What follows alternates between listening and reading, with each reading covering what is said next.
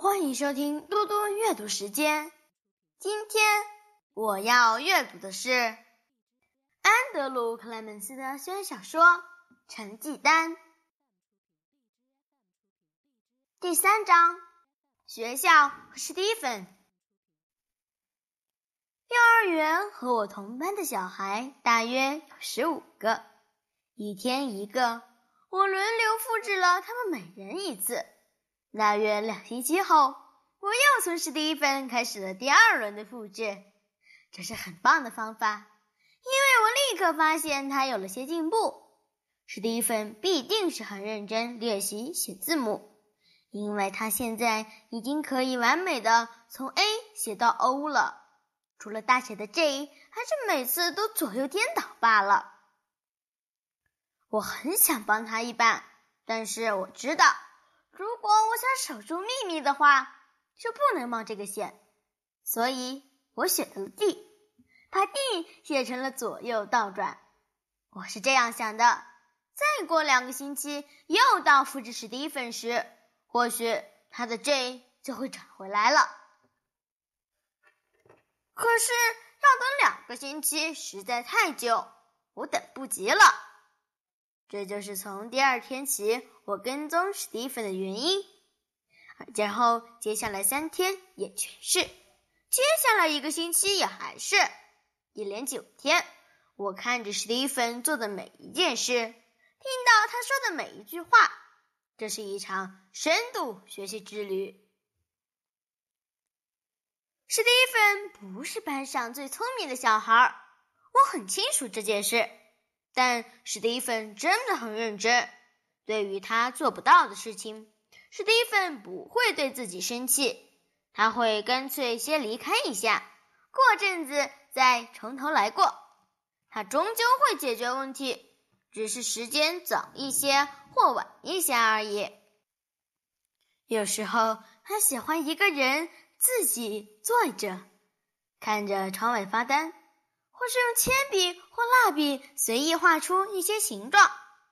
他看图画书时，不只是看而已，而是研究图片。当史蒂芬玩游戏时，他也总是诚实公平。对我而言，最重要的是，在我观察他的这段时间内，史蒂芬从没说过或做过任何一件卑鄙的事或大发脾气，连一件也没有。他对任何人都是这样，即使别人先对他做了什么卑鄙的事。某个星期一早上，史蒂芬缺席；星期二和星期三也是。星期三晚上，我差点要打电话到他家，确定他还没有死掉，还是出了什么事。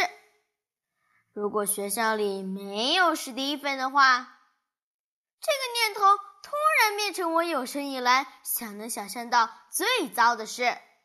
当他星期四早上从校车上走下来那一刻，我真想冲过去给他一个大拥抱。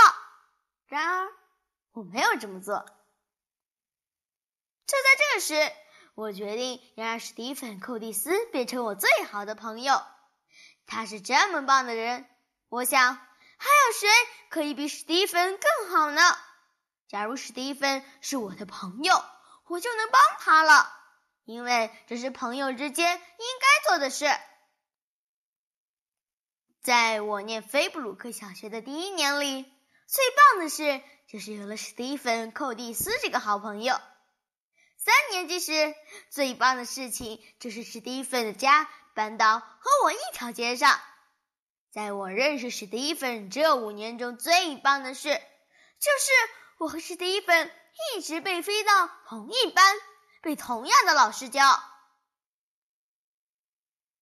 所以我最好的朋友一直是史蒂芬，而且我一直在帮他，十分小心的，绝不写白，绝不卖弄聪明，只是有时候给他一点友善的帮忙，都是些微不足道的小事，我就像是他多出来的老师。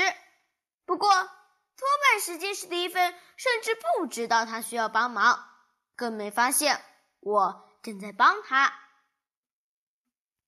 就在四年级的时候，史蒂芬开始有了改变。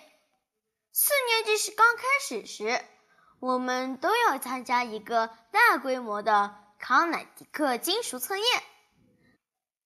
事情的改变发生在测验结束之后。史蒂芬没有拿到好成绩，我知道他没有考好的原因。我看到他考试时不时表情扭曲，要铅笔，而且每隔几分钟就抬头看时钟。这些动作表示他感到压力山大。即使我们在上课时已经花了很多很多很多个小时来准备这场考试，结果仍然会是如此。我的意思是说。就算没有给他压力，他还是考不好的。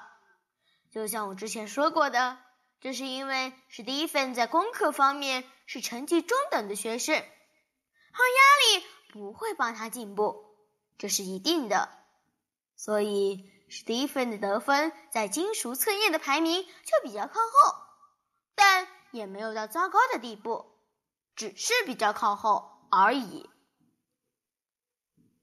我的分数也不怎么样，因为我事先在网络上完整的收集到了这个测验的全部数据。我已经算好在每个单元中应该做错几题，好让我看起来像是一个中等程度的学生。我爸妈不会太喜欢这个分数，但他们还能再做什么呢？在一年级、二年级、三年级时，我一直是成绩中等的学生。事情就是这样，这次的大考试只不过证明了这件事而已。所以喽，我一点都不在意我的康乃狄格金属测验的分数。可是因为某些原因，史蒂芬很在意，他非常非常在意他的分数。从他说过的话来看，我猜他的爸妈。应该答应过要给他很大很大的奖励，如果他得到高分的话。我马上注意到史蒂芬的改变。每当他的作业和考试分数变差，他就会生自己的气。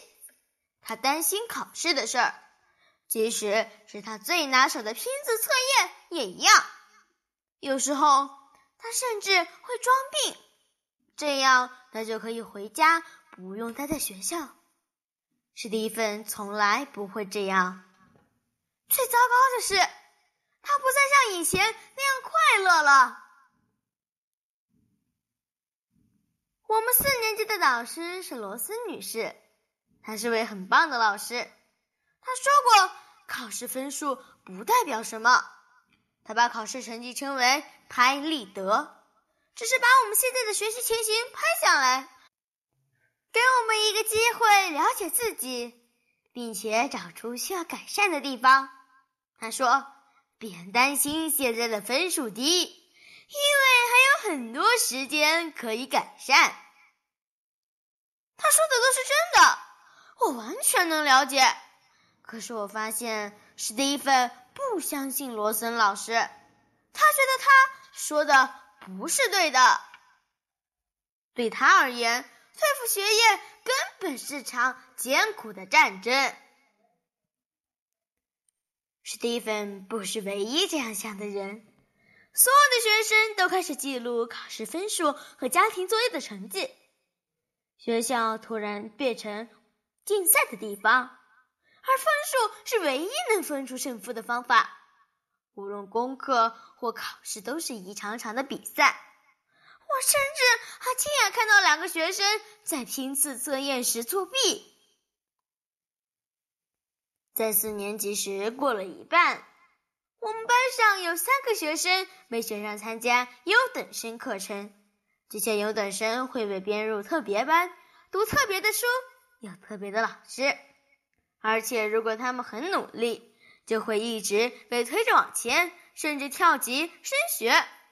于是上学变成是在参加一场大型的比赛，而优等生似乎已经赢得了胜利。还有一个原因，班上的每一种学生开始把自己归到聪明学生、中等学生、笨学生三种中的一种，这真的很糟糕，因为史蒂芬开始认为他是笨学生中的一员。这当然不是真的，完全不是，对任何学生来说都不是。偏偏这就是史蒂芬的想法。对史蒂芬来说，四年级是痛苦的一年，对我来说也是。没有人会在最好的朋友不快乐的时候还可以感到快乐。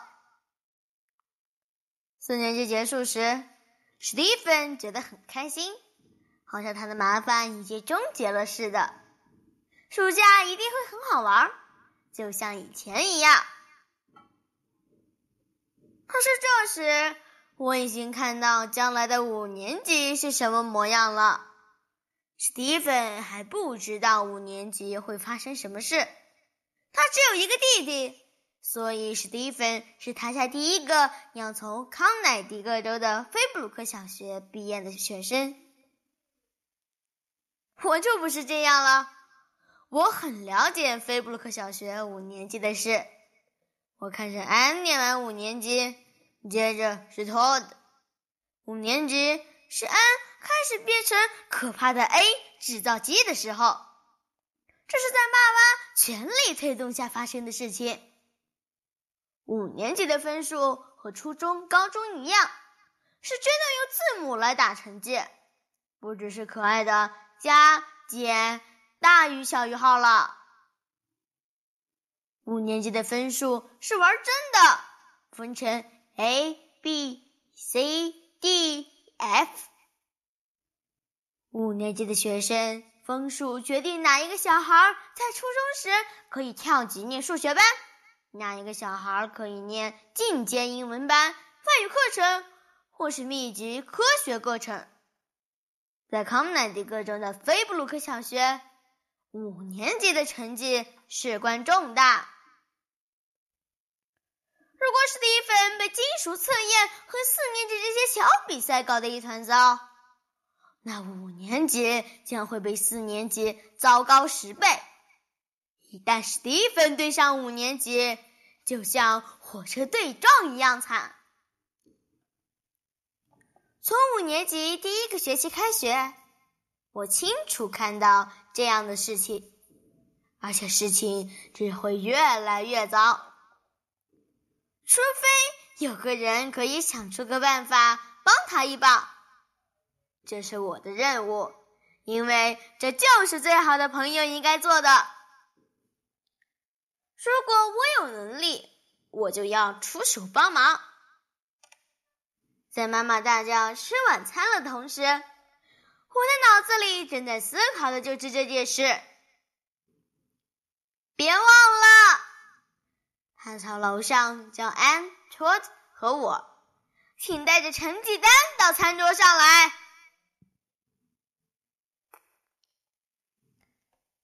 谢谢大家，我们下次再见。